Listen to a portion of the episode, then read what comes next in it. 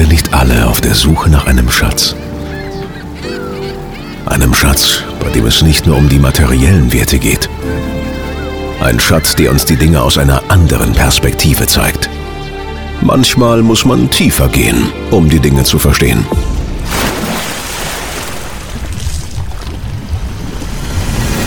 Tauche ein, tauche ab und lass es uns gemeinsam öffnen. Mein Sprecher, Schatz, Kästle.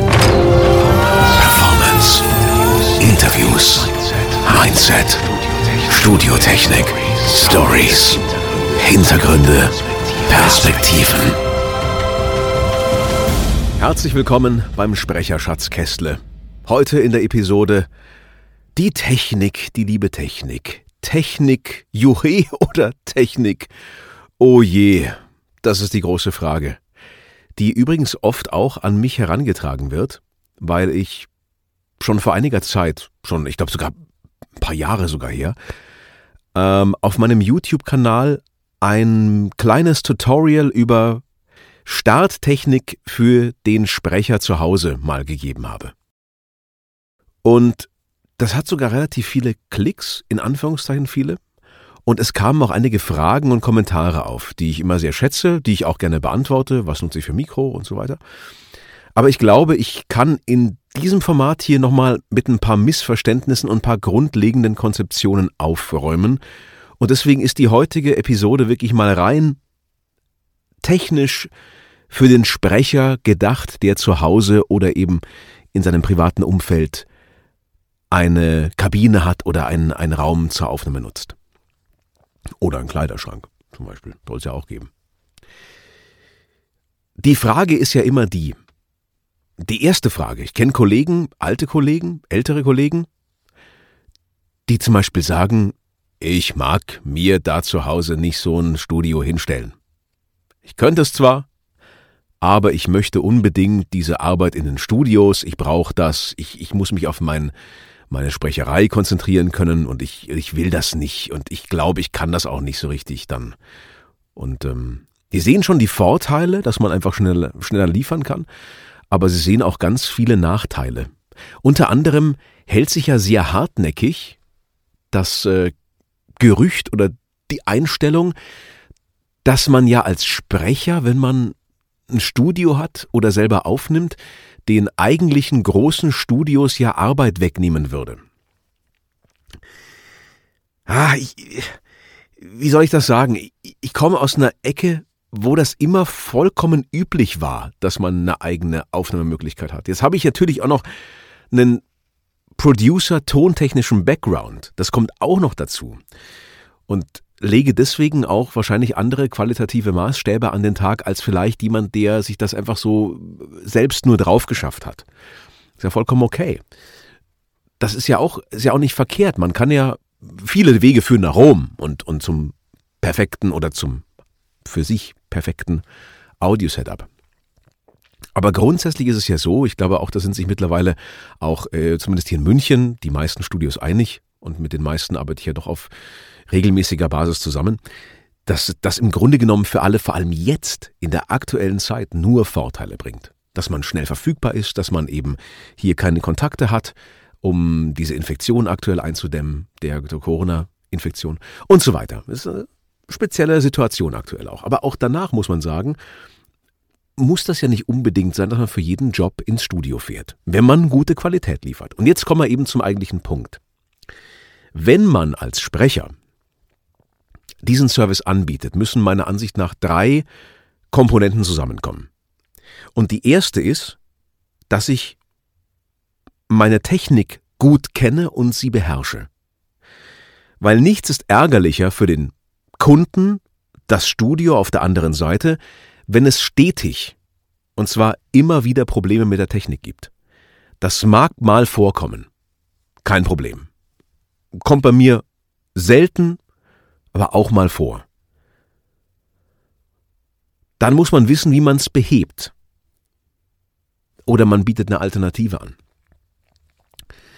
Also zum Beispiel angenommen, es sollte gerade keine, keine Codec-Verbindung gehen über Session Link oder ähnliches oder über Smaya, dann kann man sagen, Freunde, geht gerade nicht, können wir Telefonregie machen, zum Beispiel. braucht man Alternativen. Muss man anbieten können, muss man wissen und muss man beherrschen.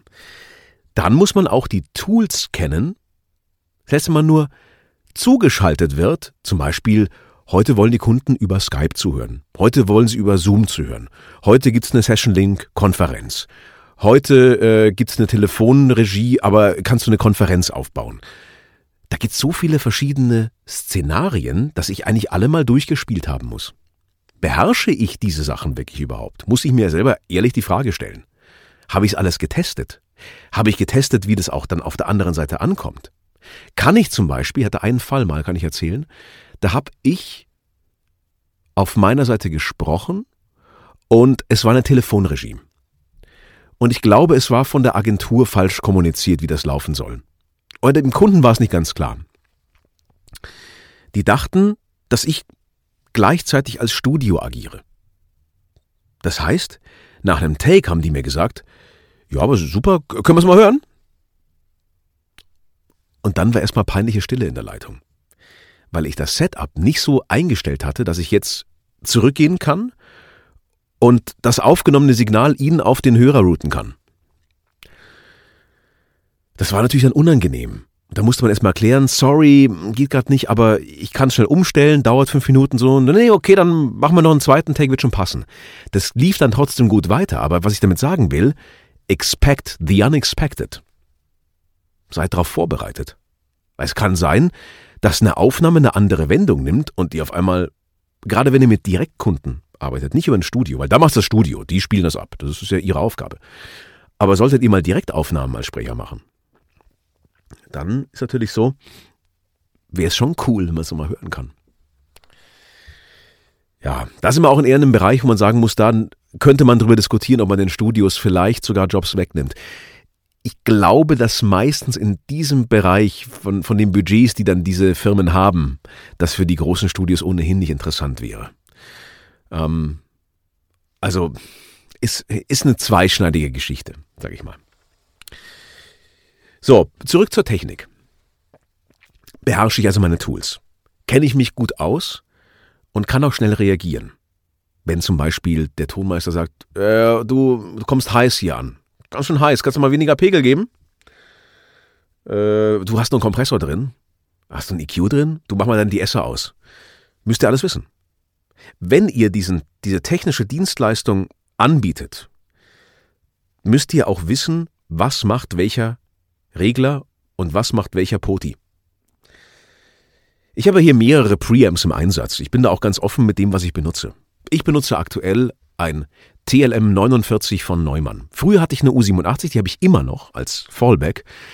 Aber ich habe mich, da ich wesentlich mehr Trailer und Werbung spreche und Station Voice mache für Radiosender und Fernsehsender, doch eher in diesen Sound der TLM 49 verliebt. Weil der ein bisschen satter ist untenrum. Der passt einfach besser zu mir.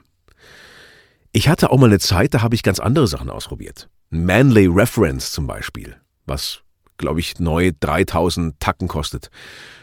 Äh, und andere ganz, ganz teure Preamps, so eine API Lunchbox, wo ich mir das Beste vom Besten reingebaut habe. Wirklich, diese Kette hat 10.000 Tacken gekostet. Ungelogen. Zehn Scheine. Mit dem Resultat, dass ich das alles zurückgeschickt habe. Alles. Durch die Bank. Weil es war zwar schon geil irgendwie, aber es war ein bisschen verrauscht, und es war viel zu krass färbend. Es war mir nicht generisch genug. Ja, der, der, der Kollege mit dem großen T aus äh, Burg Ebrach hat sich gefreut, wie dann die Rücksendung kam. Naja, so ist das Leben. C'est la vie. C'est la. Aber sei es drum. Also nehme ich jetzt die TLM 49 und habe je nach Gusto mal den Veritube von der Tegela dran, Tegeler Audiomanufaktur oder einen ganz einfachen Track One von SPL. Den finde ich deswegen so geil, weil er keine Röhre hat und weil der auf einer Höheneinheit echt eigentlich fast alles hat, was man braucht. Das ist jetzt kein super High-Class-Preamp, aber der ist wirklich für mein alltägliches Ding, wenn ich ein cleanes Signal liefern soll, echt gut. Die beiden habe ich im Einsatz. Mal so, mal so, mal auch sogar in Serie. Mal erst den Tegeler und dann noch den Diesser, ganz leicht nur, ganz leicht, ähm, eingeschliffen vom Track One. SBL Track One und Veritube Recording Channel von der Tegeler Audi Manufaktur. Ich glaube, das ist auch wirklich so bis auf die nächsten Jahre. Ich bin immer sehr kritisch dann damit und höre mir das immer wieder an, sagt, ja, nee, das ist echt immer noch ein gutes Signal. Und ich höre auch auf Kollegen, die mir was sagen. Zum Beispiel ein Kollege von ähm, einem Sender hat mir zuletzt gesagt, Freund, irgendwie dein Signal rauscht. Ich so, das kann echt kann, komisch, kann nicht sein. Und dann habe ich mal genau hingehört, ja, in der Tat. Dann war es so, dass eins meiner Kabel in der Kabine irgendwie einen Bäcker hatte. Und da war echt ein Rauschen induziert. Beziehungsweise nein, es war die Räuspertaste. Es war die Räuspertaste, wo zwischendurch die war eingeschliffen und die hatte irgendwie eine Macke. Und das kam nur ganz gelegentlich und ich habe es dann gar nicht mehr so richtig gehört, weil ich so im Sprechmodus war. Und dann ist es mir aber aufgefallen, habe ich in alte Aufnahme reingehört, dachte, ah, okay, da ist auch, auch Mist, ja. Habe ich dann geärgert, als gelernter Tonmeister selber. Ja, okay, aber shit happens. Aber ich habe es ja gemerkt, darauf gehört und korrigiert. Und das ist auch wichtig. Gerade wenn ihr anfangt und euch sagen, erfahrene Produzenten, jetzt mal ganz ehrlich, Butter bei der Fische, dein Signal klingt scheiße. dann seid nicht eingeschnappt und, und, und, und fühlt euch nicht in eurer Ehre verletzt und sagen, oh, der böse Produzent hat mir gesagt, mein Signal ist scheiße. Jetzt gehe ich drei Tage in die Ecke weinen, sondern macht euch ran und macht aus euren Möglichkeiten das Beste. Ich habe auch nicht mit einem Neumann angefangen. Mein erstes war ein Audiotechniker. 40, 35. Und als Preamp, ich glaube, der Mindprint Envoice. Der war bei den. Oder noch ein Nee, ich glaube, irgend so DBX-Teil. So ein Nee, wir hatten gar keinen. Ich hatte einfach nur eine Phantomspeisung, weil das war ja dann auch der Punkt. Phantom Power für Kondensatormikrofone. Hatte nur eine Phantomspeisung und habe das direkt reingefahren in die Kiste. Der Preamp kam erst später. Und da hatte ich dann, glaube ich, erst einen Envoice und dann später habe ich mir den SPL Channel One gegönnt. Den goldenen damals noch, der war Gold. Der liegt immer noch bei mir als ähm, Ersatzteil. Aber da, war die Röhre irgendwann ganz schön durch. Die, die klang dann nicht mehr gut. Ich bin auch nicht mehr, nicht mehr so der größte, große Röhrenfan.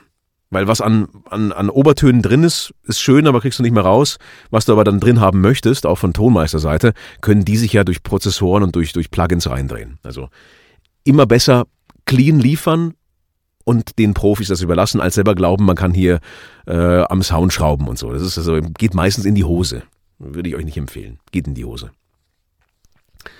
Genau, und dann als, als äh, DA-Wandler oder das Interface habe ich das RME Fireface UFX, also das, den Nachfolger des Fireface, der wirklich über Firewire lief, der über USB läuft, über USB 3.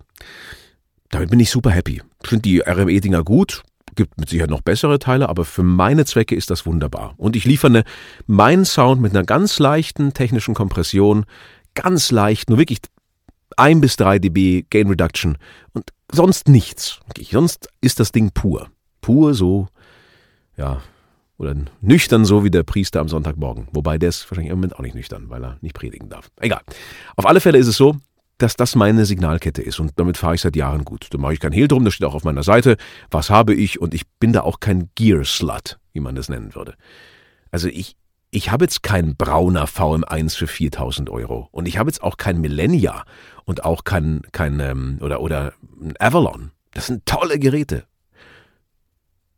Aber ich entscheide mich halt so, bringt mir das jetzt mehr? Bringt mir das mehr Kunden? Ja oder nein? Wenn ich öfter hören würde, hey, dein Sound muss satter sein oder wir wünschen uns was anderes, klar, dann reagiere ich. Aber ich frage da schon meine engen Vertrauten. So, nochmal für euch zum Anfangen, weil es ja auch darum geht, was habe ich in diesem Video gesagt und äh, was ist da vielleicht missverstanden worden. Vor allem war die Kernbotschaft, leistet euch das, was ihr könnt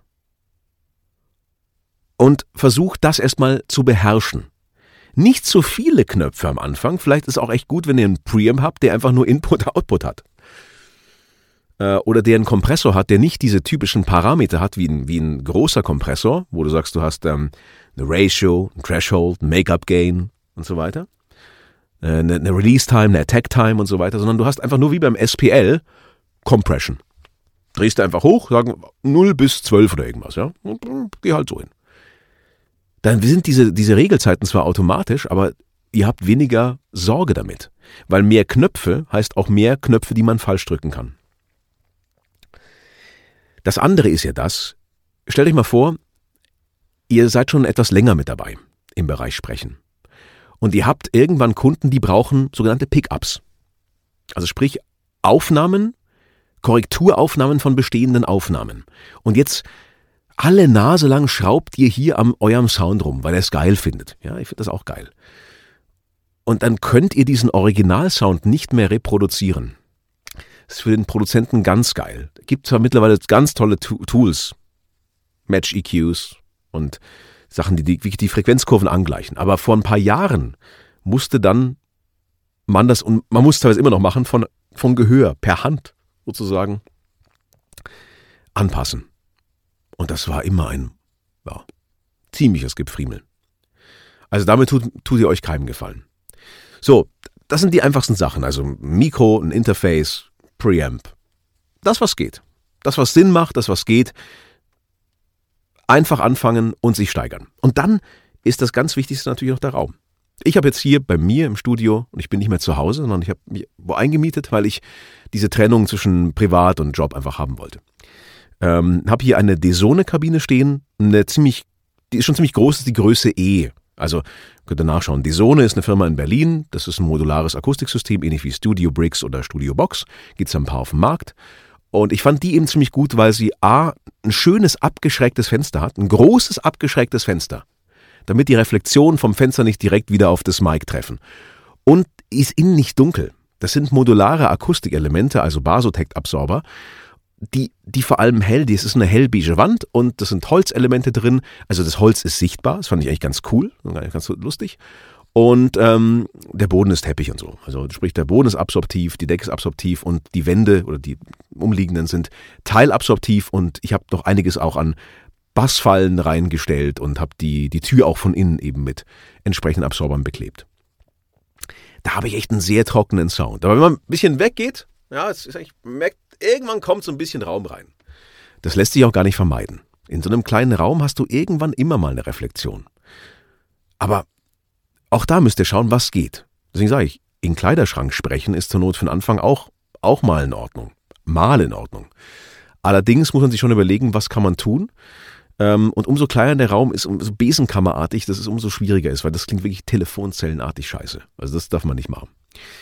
Das heißt, mit dieser Größe bin ich recht zufrieden, aber es könnte noch größer sein. Die Luft wird zum Beispiel recht schnell knapp.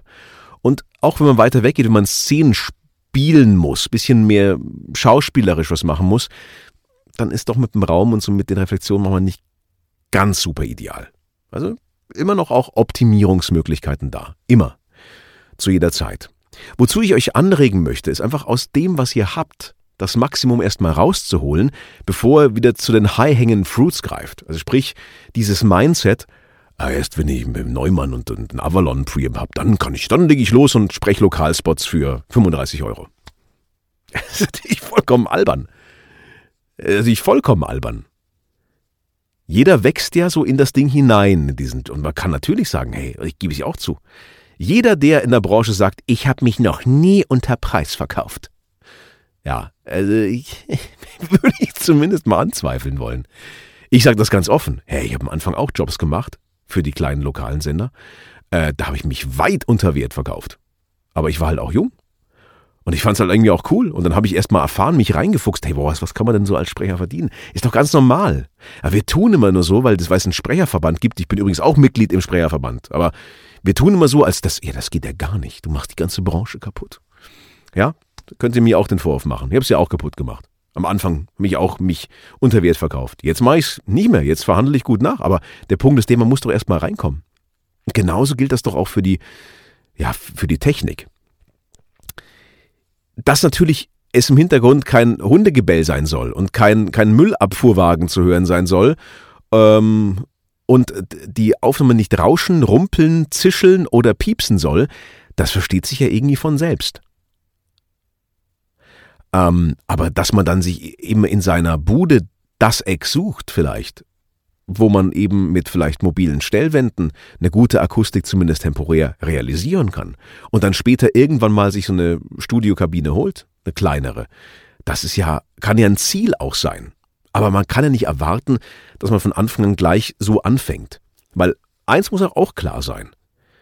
Will es nicht sagen, dass es jetzt unmöglich ist, in diese Branche reinzukommen. Überhaupt nicht. Da kommen immer wieder neue Leute rein, die, ähm, die, die talentiert sind, die gut sind, die tolle Stimmen haben und wunderbar. Aber eins darf man nicht vergessen. Die müssen erstmal besser sein als das bestmögliche Casting oder der bestmögliche passende erfahrene Sprecher auf diese eine Rolle. Wenn der natürlich nicht kann, dann gibt es vielleicht eine Chance. Ich meine, das war bei mir bei der Moderation am Anfang auch nicht anders. Da gab es die A-Riege der, der guten Moderatoren und dann war, wurde der krank und dann war, kam der Anruf, du, äh, kannst du heute? Da gibt's eine Chance. Aber dass man von Anfang an erwartet, dass man das alles so liefert wie die Pros, die wirklich seit Jahren, Jahrzehnten dabei sind, das ist ja utopisch. Also da muss man ja auch mal ehrlich sein dürfen, sagen, Freunde, das ist ähm, ein bisschen weit hergeholt. Außer ihr habt ein Lotto gewonnen, stellt euch halt ein fettes Studio hin. Das könnt ihr ja machen. Ist ja gut. Super. Ähm, ich mag nur ein bisschen zum Augenmaß raten. Überlegt euch, wo seid ihr aktuell, wo wollt ihr hin und was würde, wäre dem angemessen? Weder Unterwert als auch Überwert.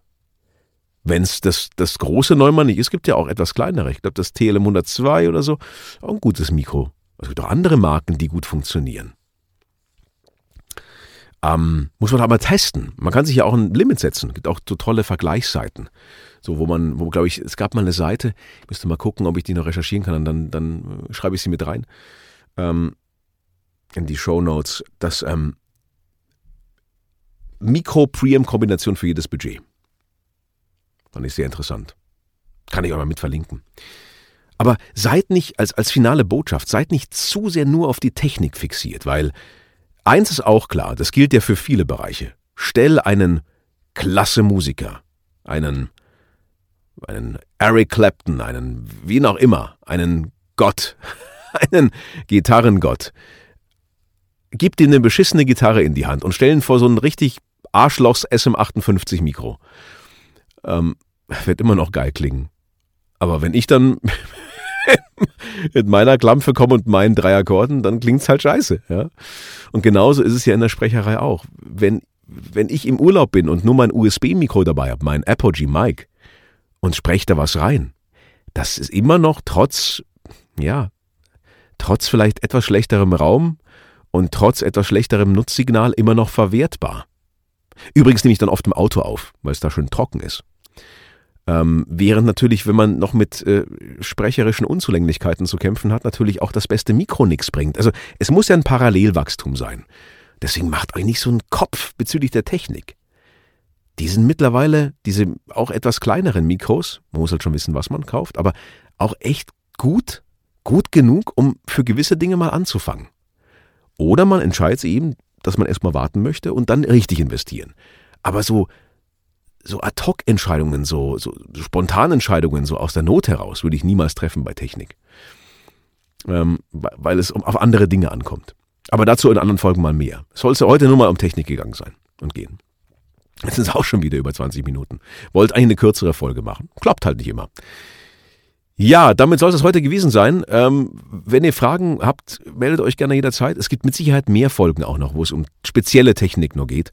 Aber jetzt mal als erster Einblick soll es das mal gewesen sein. Ich wünsche euch alles Gute und äh, ja, viele Grüße aus dem Sprecherschatz Kästle.